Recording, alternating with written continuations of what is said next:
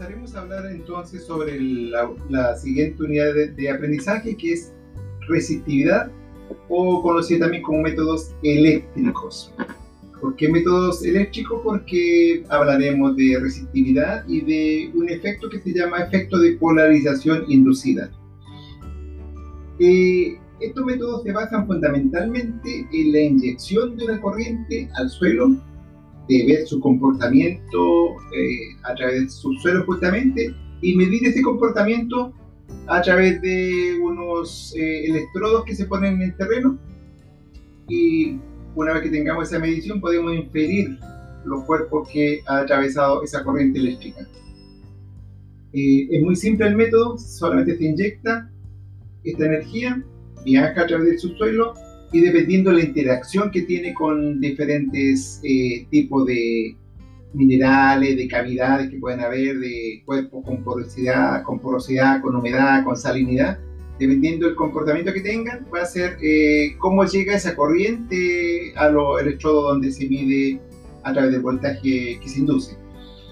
Eh, vamos a trabajar esto en, en, esta unidad, vamos a trabajar dos métodos que son la resistividad, o sea, medir la resistencia, ¿no es cierto? Y otro, eh, que como les señalé en principio, que es la polarización inducida.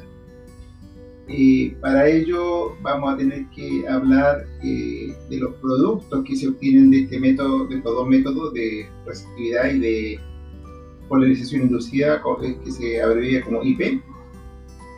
los productos que se obtienen son secciones, son cortes en profundidad, cortes verticales las famosas secciones verticales que muestran la, resistividad o que muestran el IP o polarización, polarización inducida. Estos cortes dan una idea de, de, lo que estamos, de los cuerpos que tenemos bajo la Tierra. Y si tuviéramos varios cortes, por ejemplo, paralelos, uno tras otro, podríamos en 3D hacer una, una, inferencia de cómo son los cuerpos, si se prolongan en el espacio, si los cuerpos tienen algún tipo de fallamiento si los cuerpos se agrandan o, desaparecen, por llamarlo de alguna manera, eh, en su ocurrencia.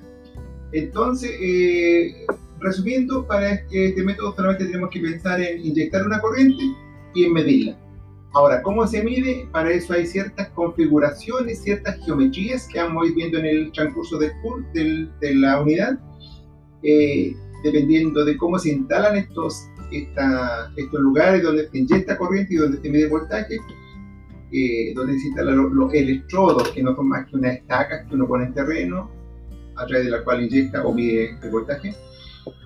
Dependiendo de cómo se configuran esas, si están juntos, si están separados, si se van desplazando, si hay cierta geometría entre ellos. De acuerdo a eso, eh, reciben ciertos nombres que lo vamos a ver eh, a medida que vamos avanzando en, en esta unidad de aprendizaje y lo concreto que vamos a tener como resultado final estas secciones verticales. Vamos a tomar en el laboratorio, vamos a tomar una, un set de datos de una empresa que ha, auspiciado esto, que está auspiciando el curso y que va a ofrecer esos datos para que los procesemos.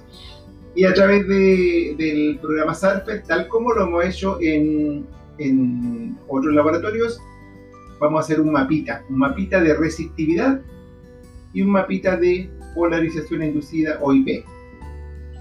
Una vez que uno tiene el, mapa en profundidad, uno puede empezar a sacar conclusiones, que vamos a hacer en clase también, y podemos analizarlo y empezar a correlacionarlo con la geología. Recuerden que estas mediciones de alguna manera se tienen que correlacionar con la geología, porque el objetivo justamente es conocer eh, los cuerpos que están bajo la Tierra. Ese es nuestro objetivo. Las mediciones que se hacen de resistividad y de IP eh, se pueden comparar con tablas. Hay tablas eh, y la gente que trabaja en esto ya tiene los números un poco en mente, pero nosotros sin duda que necesitamos ver esas tablas con los valores y de acuerdo a eso podemos, eh, viendo los registros, viendo los mapas que vamos a sacar, que son en profundidad, mapas en profundidad o secciones, viendo esos registros, esas figuras, podemos deducir qué cuerpos tenemos bajo la Tierra.